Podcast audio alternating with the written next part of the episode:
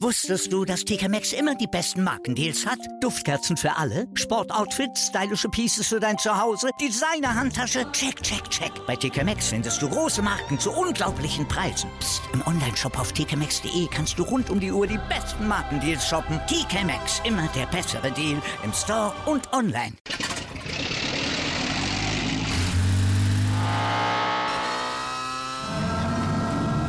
Von 0 auf 100. Aral feiert 100 Jahre mit über 100.000 Gewinnen. Zum Beispiel ein Jahr frei tanken. Jetzt ein Dankeschön, rubbellos zu jedem Einkauf. Alle Infos auf aral.de. Aral, alles super. Hallo, hier ist wieder Football Quark, der offizielle Sport 1 Podcast mit einer neuen Ausgabe, die Stars von morgen. Diese Woche widmen wir uns natürlich dem Senior Bowl. Viel Spaß!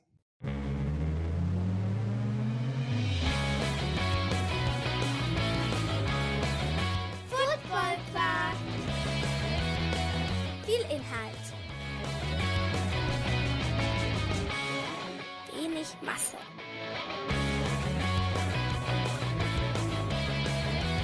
Hi Lorenz, Hallihallo aus Deutschland wieder. bist du gut angekommen? Ja, Was war, äh, bin gut angekommen. Ähm, außer das Wetter kann ich und den Jetlag kann ich mich hierüber nichts beklagen. Ähm, Ich- ich wollt die grad beiden sagen. Dinge sind ziemlich bescheiden. was ist dir schwerer gefallen, dich wieder ans Wetter zu gewöhnen oder an die normalen zu Bett Zeiten? ja, ist die Antwort dazu. Sehr gut, sehr gut. Ja, ich freue mich tatsächlich mega auf unser heutiges Gespräch, weil wir haben Senior Bowl Woche und das ist für Scouts einfach, ja, eine ganz besondere Woche irgendwie. Ich glaube, äh, mehr Filmmaterial direkt von der Stage kriegen wir halt nur da von den Spielern, dass wir wirklich mal bei so vielen Talenten gleichzeitig ins Training reingucken können. Ähm, das ist einfach, ja, für, für die Teams, ich habe gelesen, über 700 äh, Scouts, GMs, Medienleute sind so offiziell dort. Äh, und dann ist da wahrscheinlich noch mal ein ganzer Batzen an Leuten, die einfach so auf der Tribüne zugucken, die dort noch gar nicht mitgezählt werden. Äh, also das alleine ist ja schon richtig krass. Dann alle 32 Teams werden mit allen 120 plus Spielern ein Interview führen können, so heißt es. Äh, das ist diesmal erlaubt. Das ist natürlich ein Marathon. Also wenn ich da denke, äh, die, die müssen echt 32 Gespräche führen, jeder Spieler. Und dann sind da vielleicht noch ein paar Agenten und Sponsoren, die was wollen. Also busy, busy, busy diese Tage für die Spieler. Und nebenbei sollen sie ja auch noch gut performen während der Trainings. Also ja, mehr geht, glaube ich, nicht, oder? Was sagst du? Ja, eben. Ähm, das ist mir auch immer wichtig, das anzusprechen. Ähm, wie viel eben auch abseits von dem, was wir mitkriegen, äh, in so einem All-Star-Game in so einer Woche passiert. Also die Interviews sind auch bei uns beim NFLPA Bowl, einfach nur weil ich es da vor Ort gesehen habe. Ja, es ist ein absoluter Marathon. Also je nachdem, wann du trainierst, kann es sein, dass du dann irgendwann um 11 Uhr abends mit den Interviews fertig bi- bist. Ähm, und wenn du aber morgens vor dem Training und ähm, nochmal ähm, Treatment bekommen möchtest von, von den Ärzten, von dem ja, medizinischen ähm, Staff da, kann es sein, dass du um halb fünf aufstehen musst. Ähm, je nachdem, in welcher Gruppe man ist und wenn man früh trainiert, wann man Meetings hat. Also ja, die Woche ist heftig. Äh, man steht dauerhaft unter Beobachtung als Spieler und ähm, das ist auch beim Senior Bowl so, beim Senior Bowl vielleicht noch mehr so, weil es einfach das All-Star-Game der All-Star Games ist. Äh, der Druck ist enorm hoch und ähm, ja, das sollte man, glaube ich, so ein bisschen äh, immer beachten. Und man spielt einfach mit Leuten, mit denen man nie gespielt hat. Ähm, es ist eine, eine, eine schwere Woche, in der auch die Spieler getestet werden, ein Stück weit, ähm, wie man sowas durchmacht. Ja, es ist sehr, sehr stressig. Es gilt jetzt wirklich top zu performen. Es geht um, welche Runde werde ich gedraftet, werde ich gedraftet. All diese Sachen spielen jetzt eine Rolle. Und das macht am Ende eben auch eine ganze Menge Geld aus. Es ist sehr stressig diese ganze Woche. Ich finde es so ein bisschen, wenn ich jetzt gerade drüber nachdenke, ich hatte jetzt ja das Glück, dass ich mit Kilian Zierer vor dem Senior Bowl einmal oder vor diesen All-Star Games reden durfte. Und ähm, mit Bernhard Reimann habe ich im letzten Jahr nach dem Senior Bowl und vor dem Combine geredet. Und wenn ich jetzt noch mal so überlege, wie Kilian darüber sprach, dass er dass er vom Psychologen vorbereitet wird und dass er freudige Erwartungen hat. Und Bernhard schon so ein bisschen so, so, oh ja, ich bin aber auch froh, wenn das alles vorbei ist, so, ne? Also, das ist so, ich glaube, der, diese, diese, diese Bowl-Games sind halt auch so eine Zäsur im Draft-Prozess. Ich glaube, ab dem Moment merken die Spieler auch, okay, jetzt, jetzt geht der Spaß hier richtig los. Jetzt, äh, jetzt bin ich kein College-Spieler mehr. Jetzt wollen viele Leute wirklich eine Menge von mir und eine Menge von mir wissen und sehen. Und ähm, das ist, das ist eine besondere Situation, der glaube ich auch nicht jeder Spieler gewachsen ist.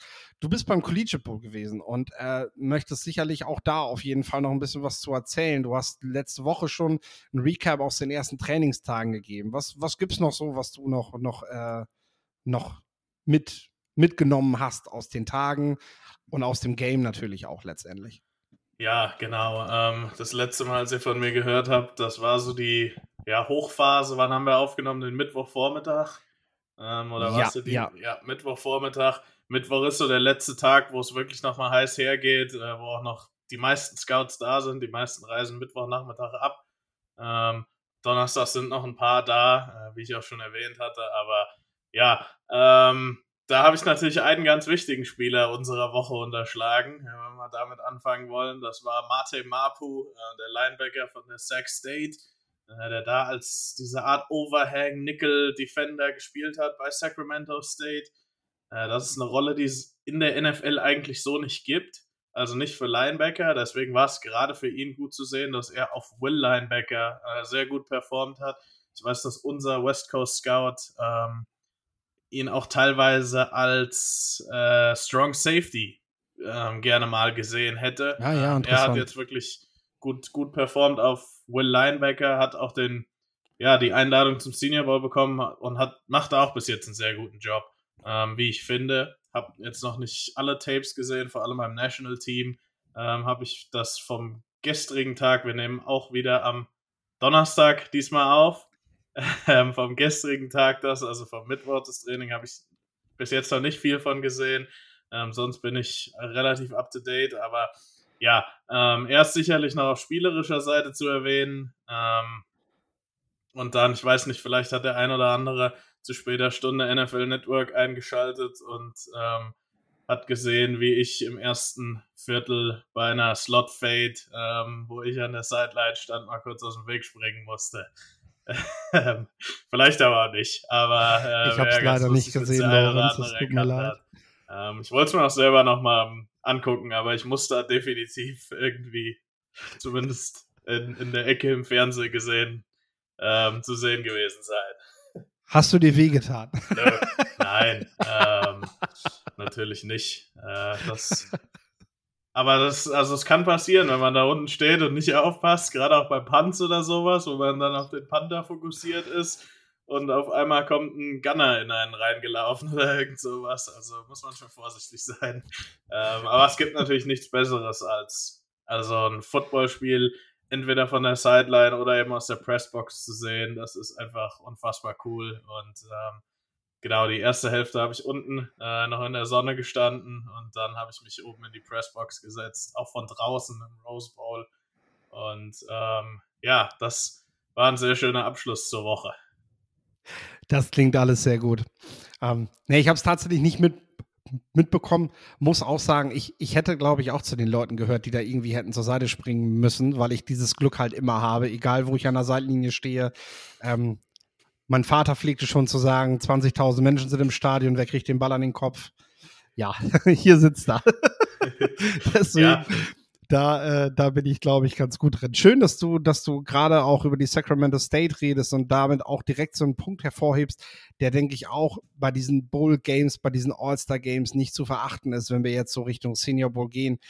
Die Small Schooler, die, die Jungs, die von kleinen Schulen kommen oder die nicht so eingesetzt wurden, wie man das dann nachher in der National Football League kennt. Da trifft ja sogar beides direkt zu. Also das finde ich ja sogar noch spannender. Äh, kommt einmal von einer sehr, sehr, von einer relativ kleinen Schule äh, und dann halt noch, noch ähm, ja, eine Rolle, die du so in der National Football League nicht kennst. Ähm, ja, ich wollte tatsächlich noch, bevor wir über den Senior Bowl reden, einmal kurz ansprechen, was wir diese Woche sonst so haben, damit ähm, alle drumherum eben auch up-to-date sind, bevor ich das vergesse, weil wir machen natürlich auch immer Querverweise auf unsere anderen Folgen Football Quark. Ja, äh, ihr bekommt diese Woche natürlich das News-Update aus der GFL, der European League of Football und der National Football League. Dann gab es von unserem Neuzugang gab es äh, wieder die Enrico Martini Show, äh, YouTube-Show, Twitch-Sendung, äh, wo ihr es auch immer konsumieren möchtet. Geht natürlich auch aufgezeichnet, dass ihr das Ganze noch guckt. Live könnt ihr natürlich direkt mitkommentieren und mitmachen, aber man kann das auch gut im Nachhinein gucken. Der hatte wichtige Leute vom Staff der Stuttgart Search bei sich und er hat halt mal so ein bisschen über das Roster-Building des letztjährigen, ja, man kann fast sagen, schwächsten Team, was es noch gibt. in der ELF. Also die, die Rams aus der Türkei haben sich ja zurückgezogen. Daher hatten die Stuttgart Search jetzt tatsächlich ein paar Hausaufgaben zu erledigen und äh, darüber sprechen sie. Ist, glaube ich, sehr interessant, gerade wenn man sich auch so mit Staff-Building und Kaderbildung und so mal so unterhalten möchte. Und ähm, ja, dann haben wir noch, und da sind wir halt auch wieder beim Thema Trainer und Staff-Bildung, äh, geht es um das Trainerkarussell der National Football League. Also da spreche ich mit Torben nochmal ausgiebig darüber, wo sind jetzt welche Trainer bereits gelandet, wo noch nicht. Da schon mal der Hinweis zum Zeitpunkt der Aufnahme. Äh, war Sean Payton noch nicht bei den Denver Broncos. Das kam ja auch, fiel ja auch plötzlich vom Himmel, muss man halt einfach sagen. Und äh, ich habe mich vielleicht im Podcast etwas missbilligend über die Coaching-Suche der Denver Broncos geäußert. Das äh, nehme ich an dieser Stelle schon mal zurück. Aber äh, hört ansonsten gerne mal rein. Ich glaube, es ist eine sehr gute Folge geworden. so. Und dazu habe ich auch noch was. Ja, gerne. Das ist vielleicht ein bisschen offensichtlich, aber das, ähm, ja, es hieß in, in LA beim NFLPA Bowl, dass die Cardinals extreme Probleme haben. Ähm, einen der Coaches, die, den sie gerne hätten, ja, fast davon zu überzeugen, ähm, die Cardinals zu coachen. Ähm, das ist, denke ich mal, eine interessante Anekdote. Woran das liegt, gibt es mehrere Gründe. Einmal ist der Owner nicht so unbedingt dafür bekannt, ähm, Geld locker zu sitzen, sitzen zu haben. Ähm, andererseits sehen viele die Situation um Kyler Murray kritisch, ähm, dass man ihm eben in Sachen Vertrag ganz, ganz viel Geld gegeben hat, äh, aus dem Vertrag so leicht nicht rauskommt und es anscheinend aber wohl den ein oder anderen Head-Coaching-Kandidat gäbe, der eben auf der Quarterback-Position was verändern wollen würde. Ähm, das ist vielleicht eine ganz interessante Anekdote. Ich finde, man hört zu dem Team auch überhaupt nichts. Ähm, also entweder machen sie das alles vor verschlossener Tür oder ja, äh, was so erzählt wird oder was sich so erzählt wird, ähm, da ist wirklich äh, viel Substanz dahinter. Also ganz interessant, wer dann der nächste Headcoach der Cardinals wird.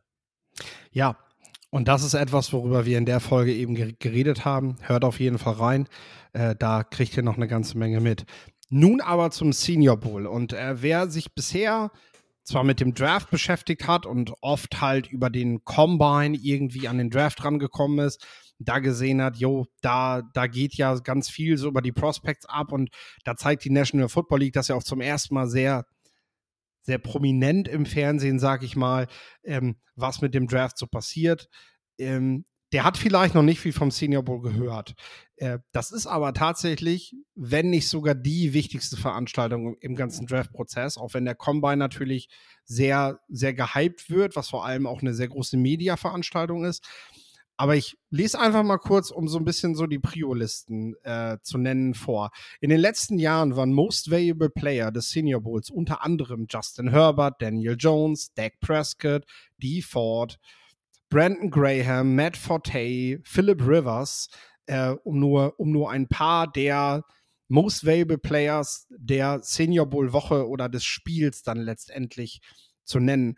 Und das sind allesamt Spieler, die auf jeden Fall nochmal einen, einen Aufstieg in ihrer Draft-Bewertung erfahren haben, dadurch, dass sie in dieser Woche da gewesen sind. Ähm, Doug Prescott vielleicht ein Stück weit ausgenommen, der dann trotzdem irgendwie in Runde 4 gedraftet wurde, mit dem die Cowboys dann aber ganz happy waren. Und das ist ein zweiter Punkt, der zum Senior Bowl ganz wichtig ist. Die Cowboys haben damals auch eines der beiden Coaching-Staffs gestellt und haben Dak Prescott halt sehr nah kennengelernt, ähm, was ihnen letztendlich diesen, ja, man kann sagen, Franchise-Quarterback beschert hat. Also er gehört ja auf jeden Fall zu den, zu den, zu den Besseren der Liga. Ähm, wir müssen jetzt nicht darüber diskutieren, ob wir, ob wir ihn jetzt in welche in irgendwelche Top 5 Bereiche ähm, mitsehen. Es geht aber ja darum, dass, dass die Dallas Cowboys mit Dak Prescott auf jeden Fall einen Quarterback für ihre Zukunft gefunden haben damals und das mit ihrem, mit ihrem, ja, mit einem, mit einem mittleren Pick, sag ich mal, was ja doch relativ außergewöhnlich ist.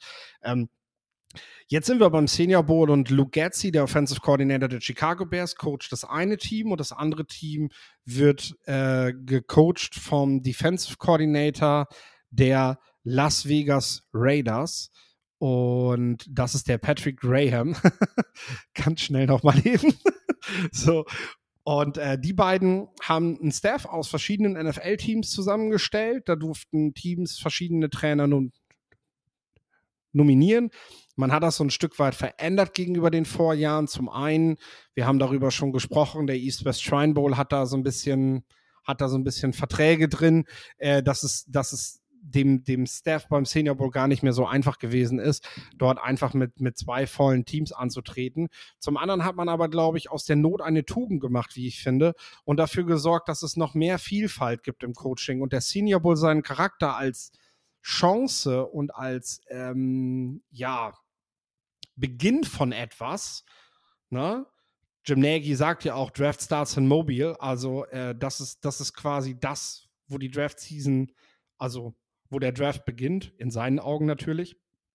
Ähm, und jetzt hat man damit eine Möglichkeit geschaffen, auch Coaches wie Luke Gatzi, aber auch Titan Coaches, kleineren, kleineren Co-Trainern die Möglichkeit zu geben, sich dort eben zu präsentieren. Äh, und dort auch zu zeigen, dass sie ein Training planen können, dass sie Trainingseinheiten durchführen können, ähm, dass sie, dass sie dort einfach mal in einer verantwortlicheren Rolle sind. Äh, das gefällt mir auf jeden Fall sehr gut daran. Ähm, ja, das ist für mich tatsächlich der Senior Bowl, also dieser Beginn von etwas, sag ich mal. Äh, der Beginn von Karrieren, die in der National Football League vielleicht ganz groß werden können. Ja, äh, wir wollen natürlich über das reden, was wir aus den ersten Trainings mitgenommen haben. Und nachdem die eben jetzt wirklich einen Marathon hatten an Vorstellungsgesprächen, äh, haben sie natürlich auch ihre Practices gehabt. Und äh, da ist es so, finde ich, dass die Teams sich am Anfang immer so ein bisschen so notieren, okay, was sind so die, die Spieler, die halt, die halt jeder auf jeden Fall auf dem Zettel hat, mit denen irgendwie jeder reden wird und ähm, mit denen jeder sich beschäftigen wird. Und äh, da wir viele Teams haben dieses Jahr, die die entweder auf der Quarterback 1 nicht unbedingt fest im Sattel sitzen. Nehmen wir jetzt mal die Cardinals als Beispiel, wo du schon sagst, eventuell, ja, findet man ja so ein Diamond in the Rough und äh, sucht sich einen, vielleicht nicht mit dem Erstrunden-Pick, aber schon mit einem späteren Pick vielleicht nochmal einen Quarterback, äh, der, der, der das vollführen kann. Ich denke, Brock Purdy weckt auch Begehrlichkeiten. Äh, also das heißt nicht, dass jetzt jedes Team irgendwie vorhat, genau das zu kopieren, was die vor den Hunters jetzt gemacht haben. Aber es sorgt doch dafür, dass man sich eher in den Late Round sagt, ach komm, ey, wir gehen jetzt nochmal auf den Quarterback. Ne? Der gefällt mir, der Junge, den nehme ich jetzt mal, dem gebe ich eine Chance, weil, äh, weil ich einfach, vielleicht haben wir ja Glück. So. Und äh, da ist für mich Max Duggan auf jeden Fall ein Name, der, ja, der, glaube ich, im, im Senior Bowl ähm, im, im Vorfeld auf jeden Fall die Vorberichte mitgestaltet hat, er ist halt der Quarterback, der sein Team ins National Championship Game geführt hat, wo viele vorher nicht mit gerechnet haben, der gute Zahlen hingelegt hat, der momentan wahrscheinlich für viele NFL-Teams als Backup Plus gehalten wird, also dass man guckt, kann Max Duggan eine Backup-Rolle in meinem Team annehmen? Hat er den passenden Charakter dafür? Und wie ist es um sein mögliches Upside bestimmt, dass er noch was reißen kann? Das wäre jetzt so mein erster Name. Ähm, jetzt lasse ich dich aber auch mal ein bisschen reden. ja, ich denke mal, Charakter hat er, ähm, Duggan. Ähm, und sieht auch bis jetzt in den Trainings ganz gut aus. Ich tue mir immer schwer mit Quarterbacks, egal bei welchem All-Star-Game eigentlich, ähm, weil es sind nur drei Tage. Ähm, man kann auch viel sehen, aber man kann eben auch viel nicht sehen. Das bei All-Star-Games sowieso so, ähm, aber ich finde es gerade auf, auf der Quarterback-Position immer noch mal schwieriger. Auch letztes Jahr habe ich mir da schwer getan zu sagen, irgendwie, hey, der war der Beste und der war der Schlechteste und so. Zumal auch die wirklichen absoluten Top-Leute, also Will Levis, der war zwar mit Sean Clifford bei der NFLPA Bowl Afterparty, aber irgendwie in Mobile ähm, hat er keine Lust drauf gehabt. Nein, kann ich auch verstehen. Also besonders die Agents äh, investieren ja sehr viel Geld und Will Levis, der wahrscheinlich eh ein Top 10 Pick ist, braucht noch nicht mehr zum Senior Bowl. Äh, ich persönlich finde Tyson Badgett von der Shepard äh, University ähm, sehr interessant. Der zeigt halt immer wieder so in einzelnen Würfen, dass er halt sehr, sehr gutes Armtalent hat. Ähm, viel mehr kann ich zu ihm jetzt auch sa nicht sagen, aber du hast eben Carson Wentz erwähnt, der ja vor, der, vor dem Senior Bowl als Drittrunden-Pick gehandelt wurde. Oder vielleicht hatten ihn auch manche ein bisschen früher, ein bisschen später. Ähm, dann irgend nach dem Senior Bowl und nach seinem Combine, Interviews und so weiter und so fort, als das der zweite Pick war. Ähm, bei Tyson Bagent sehe ich das jetzt nicht, aber er ist schon so der Small School Quarterback, äh, auf den viele Teams dieses Jahr mh, hm, ja, ein Auge werfen. Und ich denke mal, das ist auch ein Stück weit berechtigt, weil, wie gesagt, in Sachen Armtalent und Potenzial ähm, ja, hat er viel. Das ist grundsätzlich ganz spannend mit den Quarterbacks, was wir jetzt in den nächsten Wochen mitkriegen. Wir haben einmal haben wir ein Battle oben in der Spitze, wo immer noch nicht wirklich klar ist, auf wen die Teams sich dort festlegen wollen. Bryce Young, CJ, Stroud, Will Levis, Anthony Richardson sind so die großen Namen, die die ganze Zeit kursieren. Äh, du hast momentan noch nicht das Gefühl, dass da noch mal einer reinstoßen kann in diese Phalanx. Dafür hat mir ein Jack Hanna zum Beispiel auch zwar, zwar was Gutes gezeigt beim Senior Bowl, aber ich habe eben nicht das Gefühl, dass da jetzt plötzlich ein Hype ausgelöst wurde. Ähm, das Spannende ist aber eben genauso wie der Kampf um diese Top 4, sag ich mal, ist der Kampf dahinter an Tag 2 auch noch komplett offen. Ähm, du hast, du hast Bagent jetzt genannt, ich habe Max Duggan genannt, ich würde Clayton Toon auch noch mit reinwerfen von Houston, der, der großartige Zahlen draufgelegt hat, der sicherlich auch ähm, auf dem, also der, der schon lange auf den Merkzetteln der Teams ist ähm, und von dem die auch was sehen wollen. Und das ist so ein bisschen so mein Punkt, den ich auch bei Bajan habe, genauso bei Tune. Äh, ja, löst, löst diesen Hype aus. Also, also ich, ich gucke immer, ich kann mich noch erinnern, Josh Allen, der beim, der beim Senior Bowl gewesen ist. Und äh, äh, ich habe ihn damals sehr kritisch gesehen, aber was man auf jeden Fall sagen muss, nach dem ersten Training hat jeder über Josh Allen geredet. Und alle waren total hyped und haben gesagt, was ist das für ein toller Junge und, und der rockt die Interviews und, und hier alleine, wie smart der vor der Kamera wirkt mit uns und wie der das alles handelt und wie der so auf dem Platz direkt so gestrahlt hat. Und, und, und jetzt redet man mehr über Hendon Hooker, der gerade verletzt ist und gar nicht dabei ist, aber der halt, ne, so, äh, das, das ist das, was man halt bei den Quarterbacks gerade sagen muss. Also ich will nicht sagen, dass sie das jetzt verlieren. Ähm, und vor allem kommt ja auch noch das Game, bei dem sie auch wirklich noch mal was zeigen können, sag ich mal. Da wird zwar viel durchrotiert, aber du hast halt die Möglichkeit noch, noch, aber, aber mir fehlt halt noch dieser Hype. Um einen dieser Quarterbacks fehlt mir noch so dieses, dieser Moment, wo, wo plötzlich das heißt, das ist einer, den müssen wir jetzt mit auf dem Zettel haben. Das ist einfach nicht der Fall, oder? Nee, und ich glaube, das kommt auch nicht mehr. Also, wie gesagt, da möchte ich, glaube ich, leider enttäuschen, weil auch dieser Hype, auch bei einem Josh Allen, kam ja nicht, der war ja kein Siebtrunden-Pick, äh, bevor er in Mobile war. Der war ja da schon ein First-Round-Pick. Ähm, ist dann aber trotzdem zum Senior Bowl gegangen ähm, und hat dann da eben seine Qualitäten, wie auch immer und welche auch immer die sind, ähm, gezeigt. Das passiert einfach weniger und seltener, dass diese Top-Leute, gerade auf der Quarterback-Position, ähm, ja, eben überhaupt noch zu, zu All-Star-Games gehen, ähm, aus den Gründen, die ich eben genannt habe. Vielleicht hätten wir diesen Hype, wäre ein Will Levis da. Ähm, die anderen drei sind nicht eligible. Ähm, könnte ein Hendon Hooker spielen, der für mich zumindest vom Talent, ich sage jetzt mal vom Armtalent her, ähm, in der NFL-Offense, wenn er das zeigen würde, vielleicht eher eine Chance hätte. Also machen wir uns nichts vor, Jake Hayner, der hat eher so Brock Purdy-Größe ähm, und eben nicht Carson Wentz und Josh Allen, die äh, Beispiele, die wir eben schon genannt haben.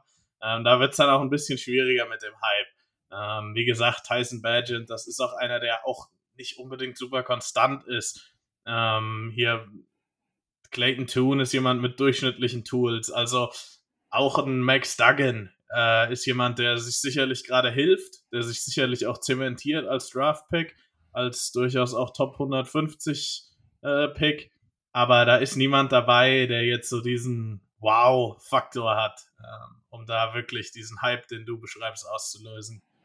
Ähm, ohne, ja, klingt jetzt ein bisschen pessimistisch, aber das ist meine Meinung dazu. Hatten, hatten wir im letzten Jahr ja auch schon, muss man ja, ja, ganz klar sagen. Auch letztes Jahr hatten wir keinen Quarterback, der beim Senior Bowl dabei war, der so richtig, der so richtig gecatcht hat. Und da waren es aber ja Quarterbacks, über die im Vorfeld schon gesagt wurde, weil die Klasse halt nicht so stark war, dass das vielleicht, also vielleicht tut sich einer von denen ja hervor und sticht rein als First-Round-Quarterback. Ja, und am Ende müssen wir halt sagen, naja, das Gefühl von uns hat sich am Ende bestätigt, weil zumindest zum Draft hin ist, sind diese Quarterbacks nicht gehypt worden. Ob aus denen noch was wird, das sei mal dahingestellt worden, aber zum Draft hin hat niemand, der beim Senior Bowl besonders aufgefallen ist, einen gewissen Hyper. Ja gut, doch einer, Kenny Pickett, oder?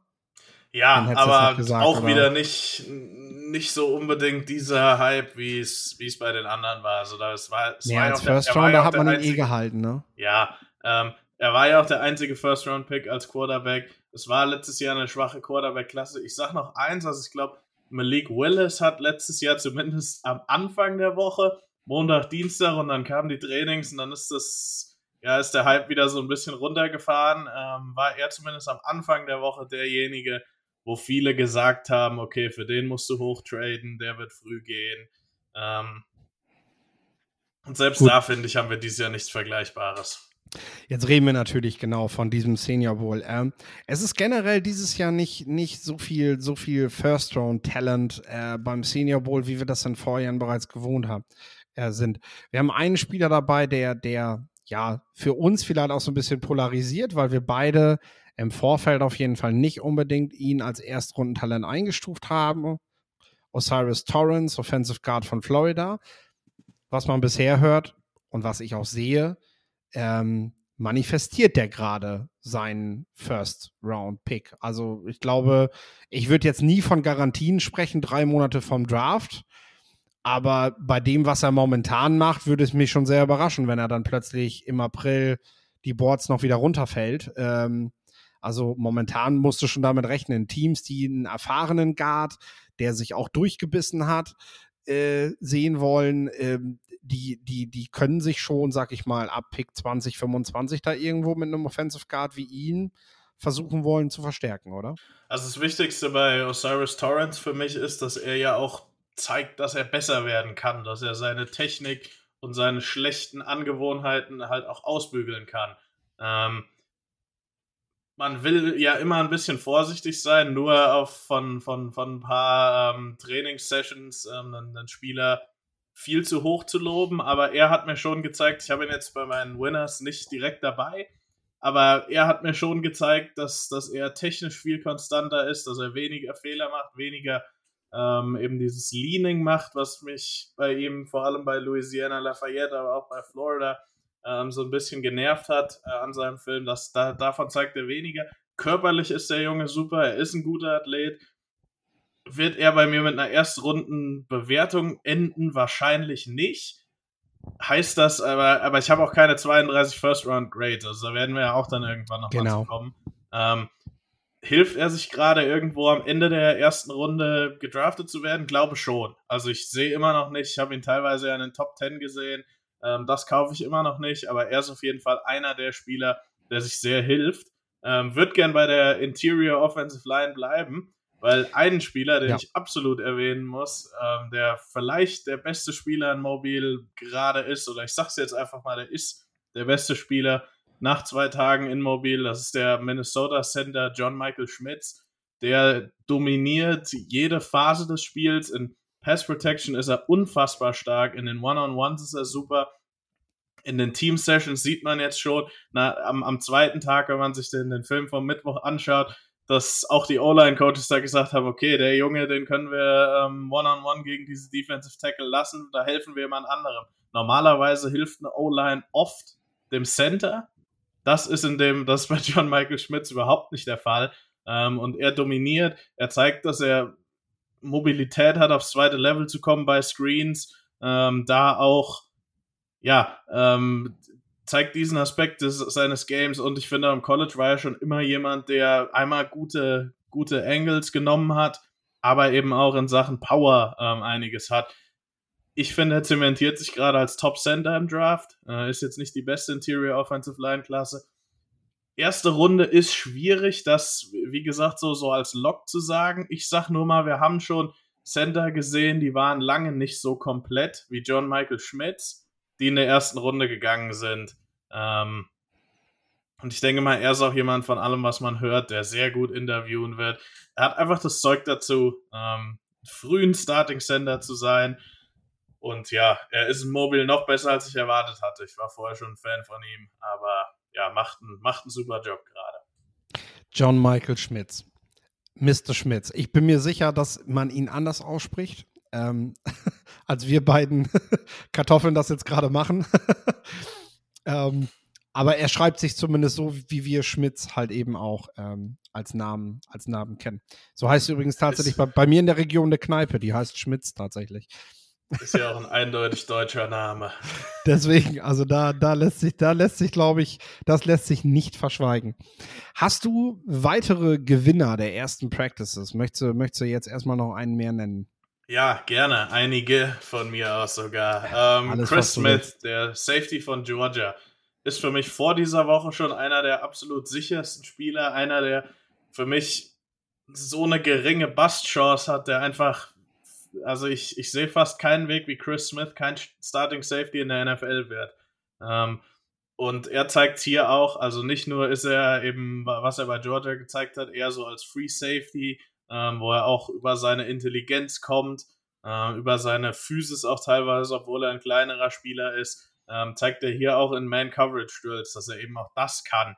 So ein bisschen wie ein Jimmy Ward vielleicht, der ja auch für die 49ers immer wieder, seit er eigentlich da ist, zwischen dieser Nickel-Position und der Free-Safety-Position hin und her ähm, sich bewegt. Chris Smith ist für mich ein, ein solider, also ein, ja, ein Rock, ein Rock Solid äh, Prospect, sagt man ja so schön, ähm, der irgendwo am zweiten Tag gedraftet werden wird und wo ich, außer er verletzt, sich irgendwie nicht sehe, dass er ähm, Bass sein könnte. Ähm, für mich einer der unterbewertesten Spieler im Draft und im genau selben, ähm, genauso unterbewertet ist für mich Will McDonald von der Iowa State, ähm, der eine sehr gute Woche bisher hat.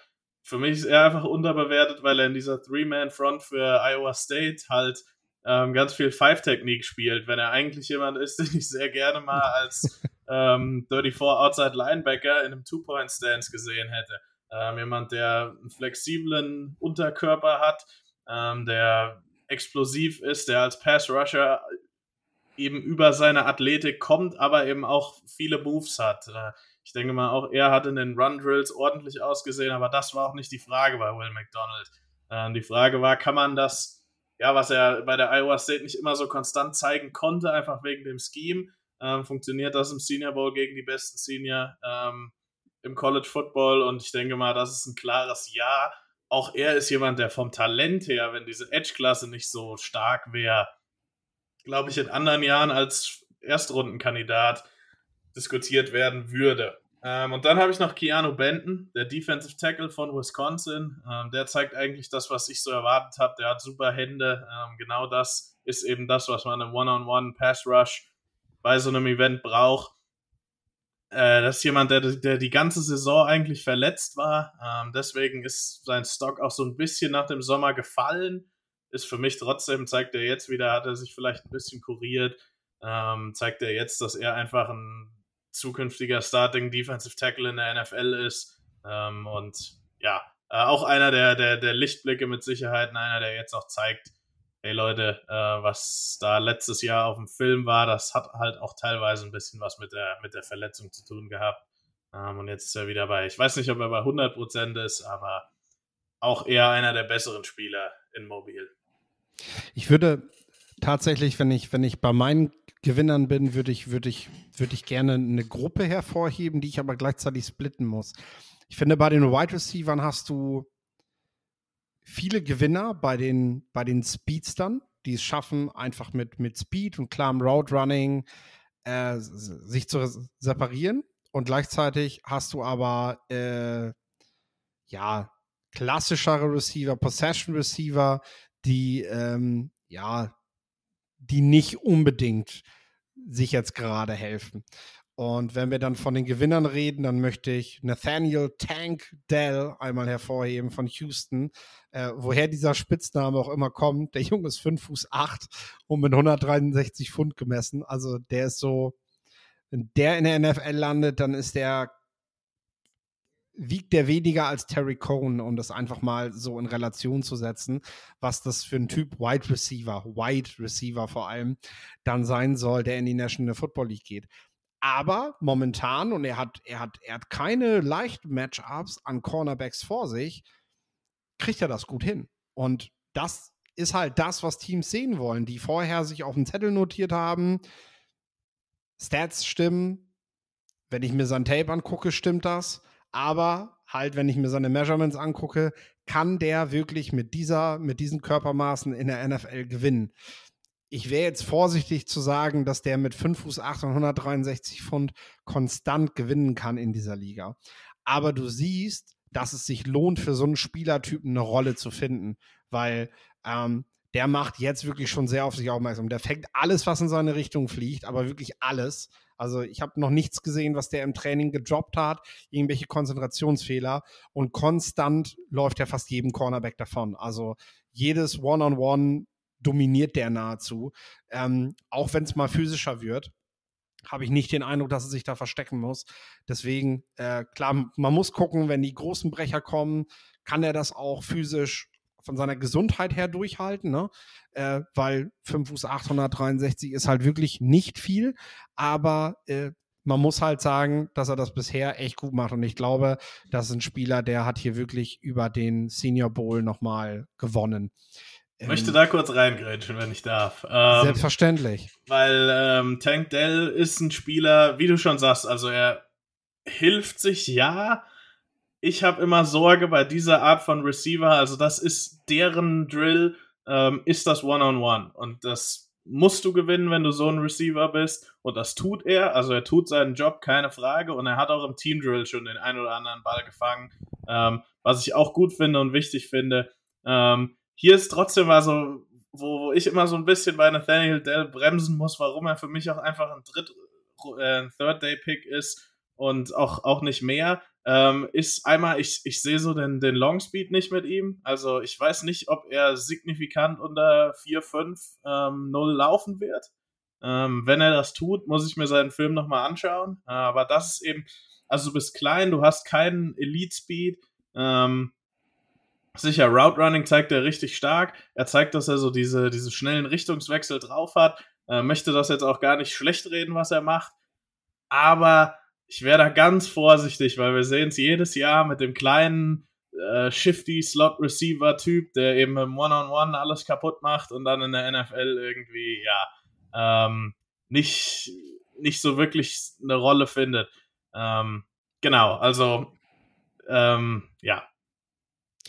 Was mir halt gefällt, ist, dass er auch gegen Press klarkommt und dass du dann halt weißt, Stimmt. okay, ich kann mit ihm, kann ich, kann ich ähm, Matchups erzwingen. Also ich kann dafür sorgen, dass, dass ein Gegner anfängt, der normalerweise gerne sehr eng Manndeckung spielt, wenn er auf dem Feld ist, halt anfangen muss, das Ganze loser zu gestalten, weil du halt weißt, dass du ihn anders nicht gestellt kriegst. Und du willst halt auf dem 5 Fuß 8 Receiver keine Doppeldeckung stellen müssen. Ich glaube auch nicht, dass es nötig ist. So, das heißt, du brauchst natürlich einen findigen Offensive Coordinator, der sagt, ey, ich mache mit ihm was und das muss nicht mal eine Rolle sein, in der der viele Catches kriegt. Äh, ähm, wie heißt er noch von Dallas? Äh, Turpin, Turpin, der noch in der European League ja, of Football gewesen Turpin. ist.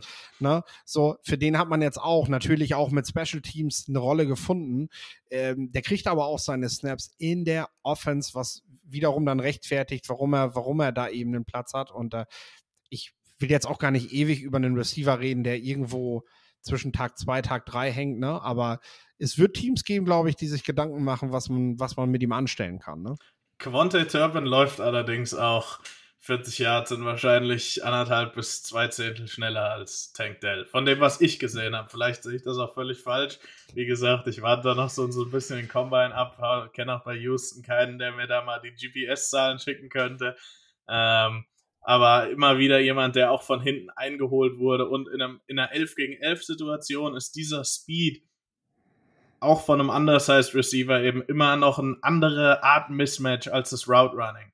Ähm, weil wenn du von dem Speed geschlagen wirst, ist es meistens ein Touchdown. Ähm, und deswegen wird Speed ja auch so überbewertet. Und das fehlt mir halt in, in, in Tank Dells Game, um zu sagen, yo, okay, der ist ein Tag zwei, der ist ein Pick am zweiten Tag wert. Ähm, um das nochmal irgendwie zu versuchen, auf den Punkt zu bringen. Finde trotzdem, dass er einen guten Job macht. Also er zeigt auf jeden Fall seine Route Running Skills, er fängt alles, er, er, er macht das, was er tun sollte. Ähm, und das sollte man sicherlich trotzdem nicht unterschlagen, auch wenn es sich jetzt vielleicht sehr negativ von mir anhört.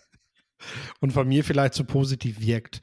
Ähm, das sei auch dazu gesagt. Also wir reden jetzt ja von den Gewinnern des Senior Bowls und zum Senior Bowl gehören eben auch neben den Practices die Interviews. Und äh, was ich bisher lese oder auch sehe, ist, dass äh, Derek Hall sehr auffällig gerade während der Interviews ist. Also, dass man das, was man auch aus Auburn schon gehört hat, dass er ein Führungsspieler gewesen ist, dass er dieses Team auch durch eine, durch wirklich ein schlechtes Jahr durchgeführt hat. Äh, auch Kilian hat im, äh, hat bei der Frage, welche, welche Mitspieler er nennen möchte als allererstes Derek Hall genannt, wenn es darum geht, ähm, wer für den Draft eine Rolle spielt. Derek Hall nicht so nicht so beweglich agil, wie man das vielleicht bei den bei den bei den bei den ähm, bei den äh, Top 10 Edge Defendern gerne hätte. Ähm, also du hast nicht diese ja diese Band, diese Tiefe, wenn es so rumgeht, ne, ähm, die man, die man halt, die man halt sehr viel bei den, bei den ganz, ganz Großen sieht.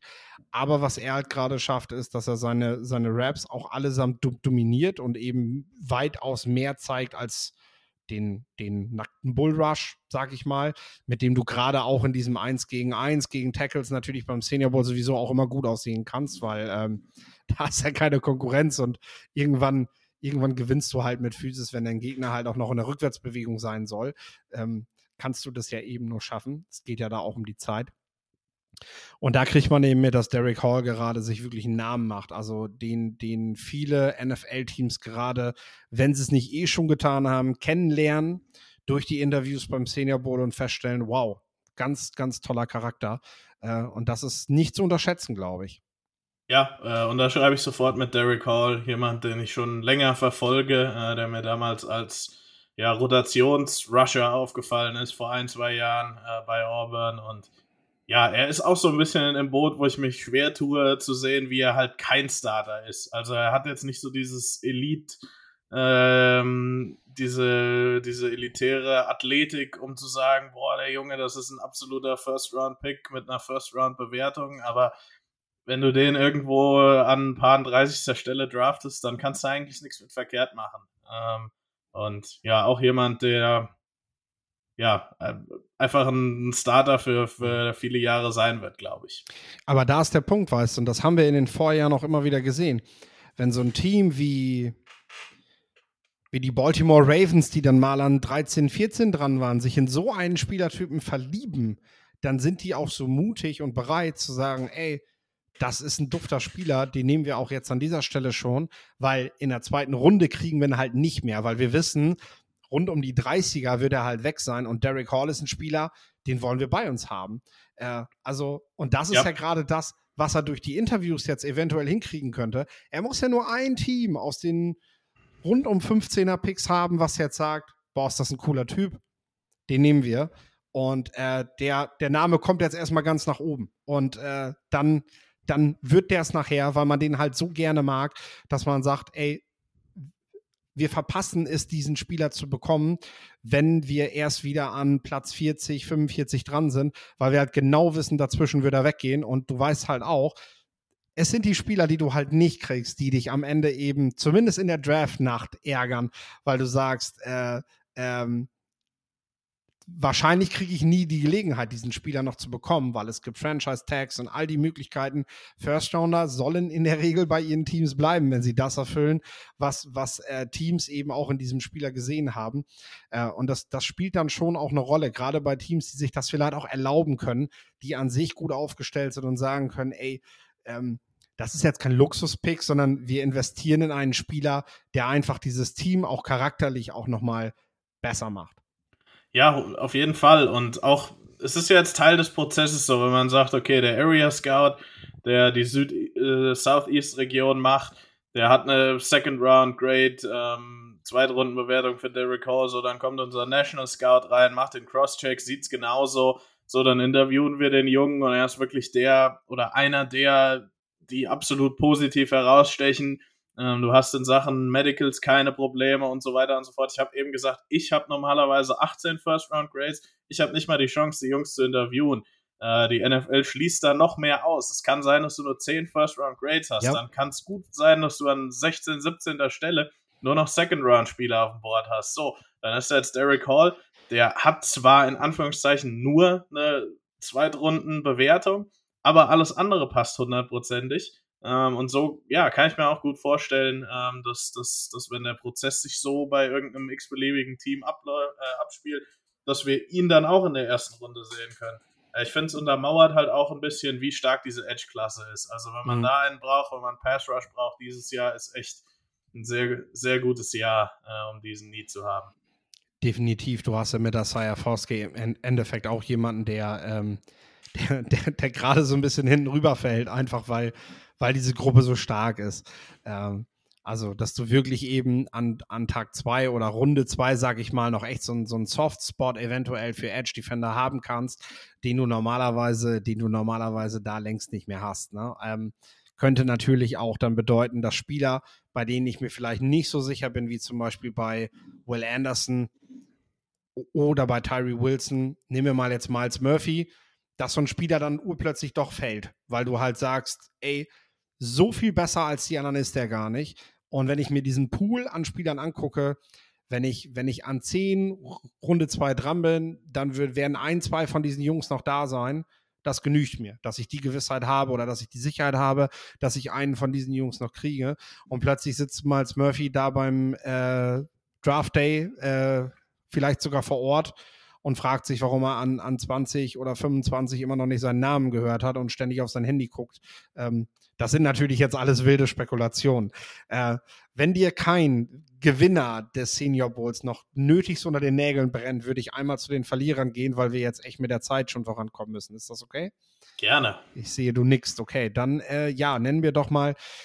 Ich habe es letzte Woche beim Collegiate Bowl schon gesagt. Ich finde es immer schwierig, von Verlierern zu reden, weil an sich ist ja schon das ein Gewinn, dass du überhaupt eine Einladung zum Senior Bowl kriegst. Und wenn man bedenkt, am Ende werden fast 90 Prozent der Spieler, die beim Senior Bowl dabei sind, äh, nicht nur gedraftet, sondern finden nachher auch einen Platz in einem 53er-Kader. Also es ist schon tatsächlich sehr stark, was Jim Nagy da mit seinem Scouting-Staff macht. will jetzt, will jetzt deinen dein Job beim Collegiate Bowl nicht schmälern dadurch. Ne? Ähm, nein, ähm, du, hast, du hast vollkommen ne? recht das ist, das ist tatsächlich groß, auch welche, welche Talente man auch von den Small Schools findet. Es sind nicht nur die Namen, die die, die, die National Football League quasi vorschlägt und sagt, ey, lade den mal ein, lade den mal ein. Auch wenn das natürlich auch der Fall ist. Also es ist nicht alles nur Jim Nagy, sondern klar sagt die National Football League, wir kommen zum Senior Bowl und den Spieler möchten wir da gerne sehen. Und auch wenn du den gerade noch gar nicht auf deinem Zettel hast, lädst du den halt ein, weil, weil, weil die Teams halt sagen, hey, du willst ja schließlich auch, dass wir kommen und zuschauen, also lädst du den natürlich ein. Also, äh, da, ja. Darf ich dazu ganz kurz klar, äh, die, die Small School Spieler, auch ein Mate Mapu, äh, so viel Respekt ich vor äh, auch unserem Scouting Staff, auch dem Scouting Staff des, des Senior Bowls habe. Ähm, man hat als All-Star Game nicht die Ressourcen, die ein NFL-Team hat, nach Sac State zu gehen oder Oklahoma Baptist oder sich diese Schulen anzugucken. Ähm, jemand wie Nagy, jemand wie Dane Vandernet, der mein Chef ist, die haben ihre Kontakte in der NFL ähm, und kriegen von denen dann gesagt, ey Leute, schickt mal euren West Coast Scout nach Western Colorado, die haben einen Long Snapper oder irgend sowas. Virginia Military Institute. Ähm, also Jim Nagy und der Senior Bowl, die machen einen super Job, die sind seit Jahren das Top All-Star Game, will das auch gar nicht kleinreden, aber die Jungs äh, sind meistens die, die von der NFL vorgeschlagen werden und dann halt eben von einem Scout sich angeguckt werden. Aber wenn da drei, vier NFL-Teams sagen, Leute, den müsst ihr einladen, dann kommt das auch meistens so. Ähm, also und die, die Jungs, die die Teams wirklich entdecken, also das ist schon Wahnsinn. Das muss man sich auch immer wieder vor Augen führen. Ähm, in welche Small Schools, Division 2, teilweise auch Division 3, die reingehen und irgendwie ähm, Leute ausgraben, die man dann, ja, ähm, zu dieser Jahreszeit dann eben im Januar ähm, und Februar so langsam aufm, aufm, aufs Radar bekommt. Und da geht es tatsächlich auch viel um Vertrauen. Nicht selten, nicht selten erleben wir es, dass, dass Spieler von Small Schools, von Teams gedraftet werden, aus einer bestimmten Region, vielleicht zwei Spieler in zwei Jahren. Und dann siehst du, wer da der Scout ist für diese Region. Das kann man ja alles nachlesen. Und solche Leute werden dann später Director of Player Personnel, Chief Scout bei den Teams und so weiter, weil das ist etwas, du hast dir A schon den Namen gemacht, dass du überhaupt solche Spieler nicht nur vorschlägst, sondern dass dein, dass dein GM letztendlich dir auch vertraut und sagt am Draft Day, okay, wenn du sagst, wir sollen das mal mit dem versuchen, dann, dann setze ich mal einen Sechstrunden-Pick da rein, weil ich höre dir jetzt zu. Ähm, und äh, das sind halt auch die Leute, die dann eben dadurch bewiesen haben, dass sie es halt drauf haben und dann, äh, dann, dann flugs die Karriere leider hochgehen. Also kann mich bei den Bears noch erinnern, auch wenn mir der Name gerade nicht einfällt, aber Terry Cohn war so ein Spieler damals, äh, als der dann bei den Bears landete, auch wenn viele den schon so gar nicht mehr unbedingt als Sleeper hatten, weil er dann kurz vorm Draft tatsächlich doch irgendwie, irgendwie sich einen Namen machte, ähm, war das tatsächlich neben, neben einem weiteren, äh, ich glaube, ein Safety oder Cornerback ist es gewesen, den man von da aus der Region geholt hat, äh, war das dann quasi die Eintrittskarte. Genau, Verlierer. wie zum Beispiel ja. ähm, mein Kumpel Dom DeChico von den 49ers, der da West Coast Scout war mhm. und zum Beispiel so Leute wie, sind jetzt keine Small Schooler, aber Diamador Lenoir, ähm, ja. Talanoa Hofanga, einige der Building Blocks dieser ja, ja. Defense gefunden hat und mit Sicherheit auch ein Name ist, auch was man so in, in LA gehört hat, den man in den kommenden Jahren für Director of Scouting, Rollen und vielleicht sogar noch mehr äh, auf dem Schirm haben muss. Definitiv, du hast wenigstens einen Namen, danke. so, Verlierer, jetzt wollen wir aber nochmal dazu kommen. Äh, wer sind Spieler, die sich, ja, momentan nicht von einer guten Seite zeigen, die momentan kein Geld verdienen, wie man so gerne sagt, beim Senior Bowl? Ja, genau. Ähm, einmal habe ich Andre Carter äh, von Army. Der sieht so, ist der Edge Rusher, sieht so ein bisschen aus wie ein Basketballspieler, langer, dünner ähm, Edge Rusher. Der zeigt einfach, dass er im Run-Game massive Probleme hat. Äh, ich denke mal, als Pass-Rusher hat, zeigt er immer noch einiges, aber er könnte wirklich nach dieser Woche so in diese Designated Pass-Rusher-Rolle, ja, ähm, sich darauf limitieren. Ähm, dann habe ich noch zwei, von denen ich vorher schon nicht so der größte Fan war. Also vielleicht äh, unterzeichne ich da oder ja, ähm, ist da das, das, was ich vorher über die gedacht habe, überwiegt da so ein bisschen. Aber Ryan Hayes, der Michigan Tackle, ähm, kurze Arme tun ihm extrem weh. Ich weiß jetzt nicht, was er wirklich gut macht. Ähm, so doof wie das klingt, sicherlich ein ordentlicher College Offensive Lineman. Für die NFL fehlt es mir da an einigem. Ähm, für mich kein Spieler, den ich draften würde um es mal ganz offen und ehrlich so zu sagen. Ähm, und dann Ronnie Hickman, äh, der Safety von der Ohio State, war ein guter Safety bei der Ohio State. Ich glaube, der Junge wird in den 4-7ern laufen beim 40-Yard-Dash. Das hat sich in den One-on-Ones leider gezeigt. Ähm, sind für mich drei Verlierer.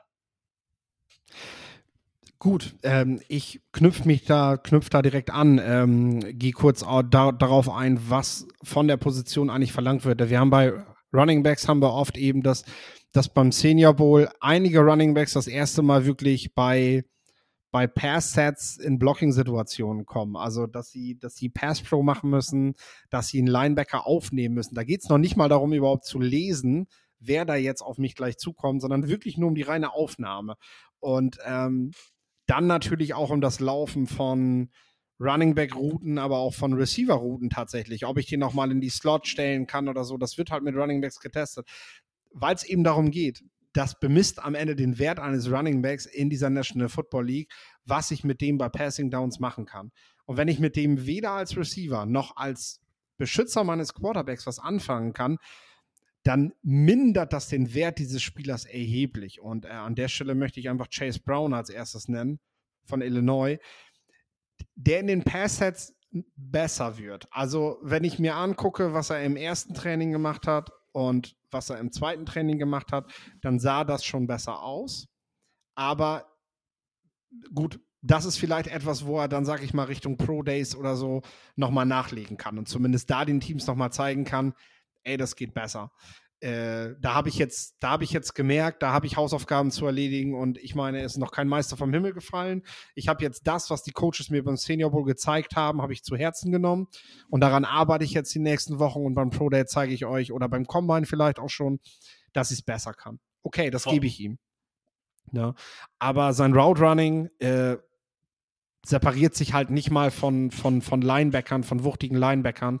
Das ist nichts, wo ich sage, da kann ich mich auf ihn verlassen. Das ist teilweise äh, durchs Zentrum Richtung Linebacker sind das, sind das Throws, die wirklich dir wehtun können, wenn dein Running Back so die Routen läuft. Und äh, da kannst du ihn auf jeden Fall schon mal nicht nehmen. Und damit ist er für mich momentan, so wie er da steht, halt ein Tag 3 Running Back. Äh, so, so krass, wie ich ihn im Lauf auch finde. Also das muss man ja dazu sagen. Er ist ja wirklich ein richtig harter Runner, ähm, der auch, der auch, also wenn ich ihn bei Running Back Drills sehe, wo es um Beweglichkeit geht, um Footwork geht, begeisternd. Also wirklich, das macht er super. Das sieht richtig, richtig, richtig dynamisch aus bei ihm alles. Aber ja, wenn du am Ende eben bei den beiden weiteren Boxes keinen Haken setzen kannst, äh, dann, dann bringt dir das Laufen halt auch nichts. Äh, nehmen wir Samaji Pirine, der das jetzt über die Jahre endlich mal, endlich mal so langsam so auf die Kette kriegt und bei den Bengals da jetzt an zweiter Station so langsam ein bisschen mehr macht. Aber bei dem war das auch so das Problem, ne? Richtig geiler Runner eigentlich, aber am Ende haben ihn die Teams nicht wertgeschätzt, weil äh, dein, dein bester Wert ist halt, wie oft kannst du spielen für dein Team. Und wenn du am Ende nur 20 Prozent der Snaps sehen kannst, dann ist dein Wert halt auch echt nicht hoch bemessen in dieser Liga. Ja, und gerade für ihn, der eben halt nie ein dynamischer Receiver sein wird. Ähm, es ist einfach. Blocking, also wenn ich irgendwie die Chance hätte, ähm, ihm ein paar Worte auf den Weg zu geben, würde ich sagen, Junge, arbeite an deinem Blocking, finde so einen Weg. Ähm, auf ein, ja, aufs NFL-Feld am dritten Down, am Passing Down. Auch viele Second Downs und First Downs sind mittlerweile Passing Downs. Ja. Ähm, nur Runner zu sein, da musst du schon entweder verdammt gut sein ähm, oder eben, ja, äh, bei einem Run-First-Team, was nicht viele Running Backs hat, irgendwie unterwegs sein, um da überhaupt aufs Feld zu kommen. Äh, ich denke mal, er hat aber das Zeug dazu, äh, zumindest ein durchschnittlicher Blocker zu sein, was ja dann auch reicht. Ähm, ja. Ja, und dann möchte ich halt nochmal erwähnen, äh, weil ich ja auch ein, weil ich ja auch vorhin gesagt habe, die Speedster gefallen mir gut bei den Wide Receivers, die Possession Receiver weniger. Da möchte ich auch einen hervorheben. Ronnie Bell, äh, Drops, wirklich ein Problem damit. Mir war das am College nicht so bewusst. Es gibt das ein oder andere Play, aber nicht wirklich, dass mich das besorgt hat, was er gemacht hat. Wie gesagt, es gibt mal einen Drop, aber jetzt nichts Wildes so. Äh, ähm, jeder Receiver lässt mal einen Ball fallen. Ähm, die Frage ist halt, die er jetzt beantworten muss, und da geht es halt auch Richtung Pro Day nochmal. Das ist jetzt ja nicht die letzte Chance gewesen. Und ich meine, am Pro Day von Michigan werden viele Scouts vor Ort sein. Da braucht er sich keine Sorgen machen, dass die plötzlich sagen, da brauchen wir gar nicht mehr hinfahren. Ne? So, da haben die Small Schooler halt eindeutig einen Nachteil, die halt echt gucken müssen, dass sie entweder eine Einladung zu einer größeren Schule kriegen, um da am, am Pro Day mitmachen zu dürfen oder die halt echt, wenn sie jetzt durchs Raster fallen, halt einfach nicht wahrgenommen werden dann mehr, wenn sie jetzt schlecht performt haben. Den Vorteil hat er, weil er muss einfach zeigen, dass es, dass es jetzt vielleicht einfach am Zusammenspiel mit neuen Quarterbacks gelegen hat, dass er, dass er ja, vielleicht auch einfach ein bisschen zu nervös gewesen ist. Wir haben darüber gesprochen, was das für eine, für eine stressige Woche ist. Das ist natürlich nicht gut, aber das ist etwas, daran kannst du arbeiten, das kannst du in den Griff kriegen. Und äh, es ist natürlich schade, wenn Spieler nur aufgrund dessen schlecht bewertet werden. Jetzt ist es aber auch so, dass Ronnie Bell jetzt von vornherein schon kein Receiver war, wo du sagst so, wow, den will ich erste Runde draften. Also das ist so der Unterschied zu Romeo Daubs im letzten Jahr zum Beispiel, der vor dem Senior Bowl einen großen Hype hatte, der dann abgekühlt ist dadurch. Aber wo Teams am Ende halt trotzdem gesagt hatten, mit dem beschäftige ich mich, das probiere ich. Wegen Ronnie Bell wird, glaube ich, niemand mehr nach Michigan fahren, sondern, äh, ne, sondern der ist dann halt auch noch da. Und vielleicht hat er Glück, dann noch mal was zu zeigen, was den einen oder anderen Scout dann eben zufriedenstellt. Aber wegen ihm fährt halt niemand mehr dahin. Ja, äh, perfekt auf den Punkt gebracht. Äh, Ronnie Bell auch jemand, mit dem ich mich ähm, in Sachen Collegiate Ball beschäftigt habe, weil Michigan eine meiner, meiner ähm, Colleges war oder eins meiner Colleges. Für mich ist er jemand, der unterdurchschnittlich groß ist, der nur als Slot Receiver spielt, der höchstens durchschnittlichen Speed hat, der höchstens durchschnittliche Explosivität hat und im College sein, was eigentlich gut ist an ihm, ist, dass er alles fängt. So, jetzt kommst du nach Mobile und hast Drops und dann wird es langsam irgendwann schwer, da noch ähm, positive, ja, äh, da noch zu da noch zu finden, warum ich im Draftroom sage, Leute, lass uns Ronnie Bell draften. Ähm, kann der junge Special Teams spielen? Ich weiß es nicht. Also, ich tue mir bei ihm, habe ich mir schon am, am, am Filmweg äh, schwer getan und ähm, ja, es hilft dann halt überhaupt nicht, die Leistung zu zeigen, die er gerade zeigt. So, ja, äh, hart wie das klingen mag. Ja, lass uns zu guter Letzt beide noch einen Spieler nennen, weil die Folge geht jetzt Freitagmorgen zeitig raus. Samstagabend um 20.30 Uhr ist der Senior Bowl. Practices sind dann gelaufen. Wir haben samstags aber noch das Spiel um 20.30 Uhr, wie gesagt, über das NFL Network auf jeden Fall zu empfangen. Äh, ich vermute sogar über den ESPN-Player auch, aber ich meine, Network wäre ja kostenlos, kann man auf jeden Fall, kann man auf jeden Fall nehmen. Äh, dabei sei noch erwähnt, heute Nacht das East-West Shrine Game. Äh, bringt jetzt den Zuhörern wenig, weil die Folge eben am Freitag kommt. Aber äh, vielleicht kann der ein oder andere oder die ein oder andere das ja nochmal im Real Life nachgucken, was es dort eventuell gibt. Äh, wir werden sicherlich äh, da auch nochmal wieder vorsitzen. Ähm, was ist ein Spieler, den du jetzt quasi in-game nochmal, ja, der, der mit einer, mit einer guten Leistung jetzt, jetzt halt echt nochmal so auf sich aufmerksam machen könnte? Wir haben über die Quarterbacks ja eigentlich schon mal bereits geredet, aber vielleicht hast du so einen Namen einfach, ja, auf den du Bock ja, hast jetzt nochmal. Luke Musgrave, der Tight End von Oregon State, ist einer, der mich immer noch überzeugen muss. Ähm, fangen wir mit dem Positiven an. Der Junge ist ein guter Athlet, ähm, der hat auch gute Hände. Ich denke mal, er ist auch intelligent. Er zeigt immer wieder auch in den Team Drills jetzt, die ich tatsächlich sehr gerne gucke. Es gibt viele, die sagen, Team Drill, den Film schaue ich mir nicht so wirklich an oder überspringe ich nur. Ähm, den finde ich eigentlich von, von den All-Star Games total interessant. Ähm, der da auch immer wieder zeigt, dass er ja diese offenen Spots in der Zonenverteidigung findet. Als Receiver habe ich überhaupt keine Probleme mit Luke Musgrave. Nur, jedes Mal, wenn der Junge blocken soll, und das ist einfach ein großer Teil, Tight End zu sein, du musst auch, wenn du, außer du bist jetzt Kyle Pitts und hast im Prinzip die Athletik von einem Wide Receiver und selbst der muss viel blocken, äh, wird er jetzt nicht unbedingt als, als Receiver eingesetzt. Wenn du wirklich ein Tight End bist, ähm, dann musst du, dann ist auch, also Tight End Blocking im Run Game ist extrem wichtig wenn du einen durchschnittlichen hast, ist das okay. Wenn du einen richtig guten hast, macht das einen riesen Unterschied. Wenn du einen richtig, oder ja, wenn du einen schlechten hast oder einen unterdurchschnittlichen, macht das auch einen riesen Unterschied im negativen Sinne für deine Offense. Weil man sieht immer wieder, wie Luke Musgrave seine Blocks, auch jetzt wieder im Team Drill, gestern ein gutes Beispiel, also am Dienstag, ähm, im ersten Training, das war, glaube ich, das erste Play, Run Play. Er verliert sofort am ersten Impact gegen den Defensive End, äh, wird zwei, drei Meter zurückgepusht und dadurch muss halt der Running Back eine Cutback-Lane finden. Äh, der Lauf geht, glaube ich, für, für minus zwei Yards. Da muss Luke Musgrave einfach nachlegen. Also du musst kein, du musst irgendwie mir zeigen, äh, wenn dieser Junge wirklich, also ich sehe es teilweise als First-Round-Pick, sehe ich für mich überhaupt nicht. Ähm, um irgendwie am zweiten Tag für mich bewertet zu werden, musst du zumindest zeigen, dass du durchschnittlich als, als Blocker bist. Äh, weil sonst ja, äh, tu mir schwer mit Luke Musgrave. Es ist, es ist einer, auf den ich auf jeden Fall ein Auge werfe, auch im Spiel. Ähm, wie blockt er vor allem? Über das Receiving habe ich keine großen Fragen, aber das Blocking, ja, äh, macht, mir, macht mir Bauchschmerzen bei Musgrave. Hier wird es jetzt gerade langsam dunkel, merke ich. Ich hoffe, du siehst mich noch. Gerade so. Hab vergessen, das Licht anzumachen. ähm, ja, für mich ist es ein Spieler, äh, also von dem ich jetzt nichts Besonderes sehen will, von dem ich einfach viel erwarte während des Senior Bowls, weil der Bursche ist seit Wochen, auch wenn wir jetzt eine Phase dazwischen hatten, in denen wir kein College Football hatten, wenn ich mir aber seine erste Practice-Woche jetzt angucke vom Senior Bowl und überlege, was sein letztes College-Spiel war, dann ist er in einer überragenden Form. Das ist Julius Brands von Kansas State, der Cornerback. Äh, Measurements überragend, also 6'3, 202 Pfund, 82 7 Achtel Wingspan, 33 Dreiviertel Arme. Also das ist natürlich schon mal so, so, jedes NFL-Team sieht diesen Cornerback, so wie er da steht und sagt, okay, und jetzt will ich sehen, wie er spielt. Ich, ich glaube, Pete Carroll hat bei den Zahlen gerade wieder sein T-Shirt ausgezogen, wie damals bei DK Metcalf.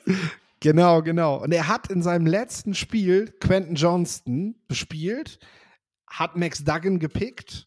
Das äh, ähm, kann er, ich kann noch mal eben nachschauen, aber ich glaube, wenn ich es richtig habe, kann er das im Senior Bowl nicht schaffen, weil sie beide im selben Team sind.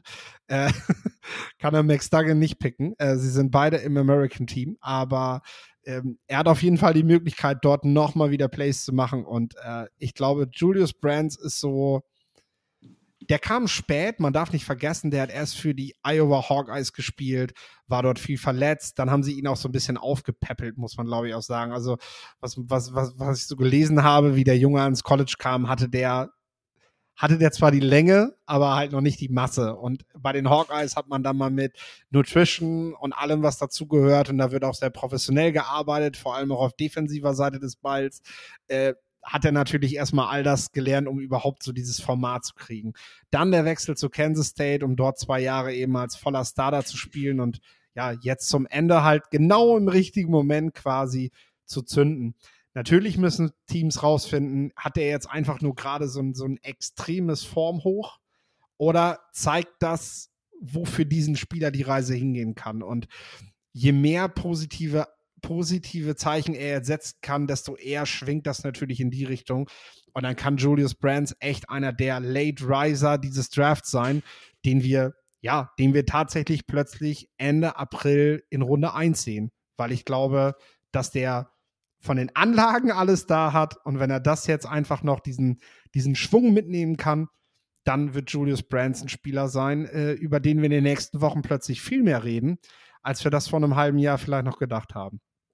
Ja, wir haben ja letzte Folge über die großen Corner und die New England Patriots, die ja auch in Deutschland viele Fans haben, gesprochen. Äh, Julius Brands war der eine, den ich mir notiert hatte. Ähm, der andere, um das noch kurz zu erwähnen, ist Darius Rush von South Carolina, äh, der auch sehr, sehr stark spielt gerade. Aber ja, vielleicht für Patriots-Fans die zwei Namen schon mal im Hinterkopf behalten, finde ich in Sachen große Corner äh, sehr interessant. Du sagst es. Okay.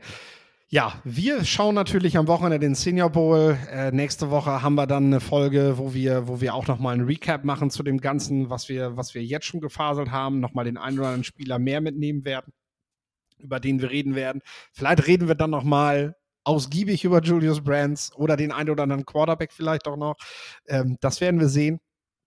Ja, ich glaube, wir können uns dann an dieser Stelle verabschieden. Ist jetzt auch eine runde Stunde geworden, die Folge. Und äh, Lorenz, du hast natürlich das letzte Wort. Ja, genau. Äh, schaltet ein, guckt den Senior Bowl und wenn ihr euch mal dazu entscheidet, den Senior Bowl live anzugucken, dann macht danach noch eine Woche irgendwo anders äh, als Mobile, Alabama. Ähm, Würde ich euch einfach empfehlen. Das Wetter ist wechselhaft. Die Stadt ist jetzt nicht so schön. Für Football-Fans ist es natürlich super, aber ähm, hängt danach noch eine Woche woanders dran. Äh, so viel zu meiner Erfahrung in Mobile, Alabama. Äh, viel Spaß und bis nächste Woche. Wusstest du, dass TK Maxx immer die besten Markendeals hat? Duftkerzen für alle, Sportoutfits, stylische Pieces für dein Zuhause, Designer-Handtasche, check, check, check. Bei TK Maxx findest du große Marken zu unglaublichen Preisen. Psst. im Onlineshop auf tkmaxx.de kannst du rund um die Uhr die besten Markendeals shoppen. TK Maxx, immer der bessere Deal im Store und online.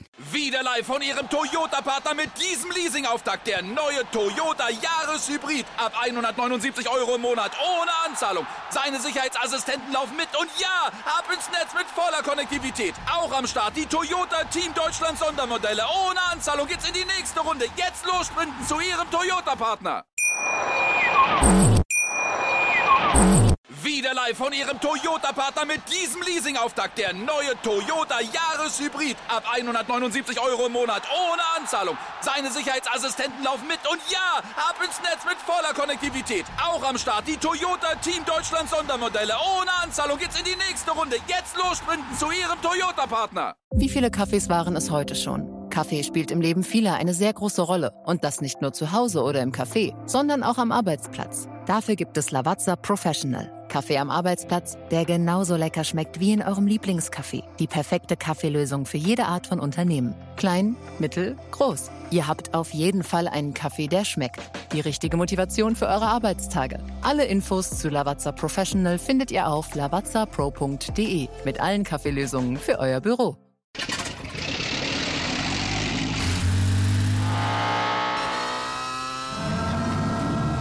Von 0 auf 100.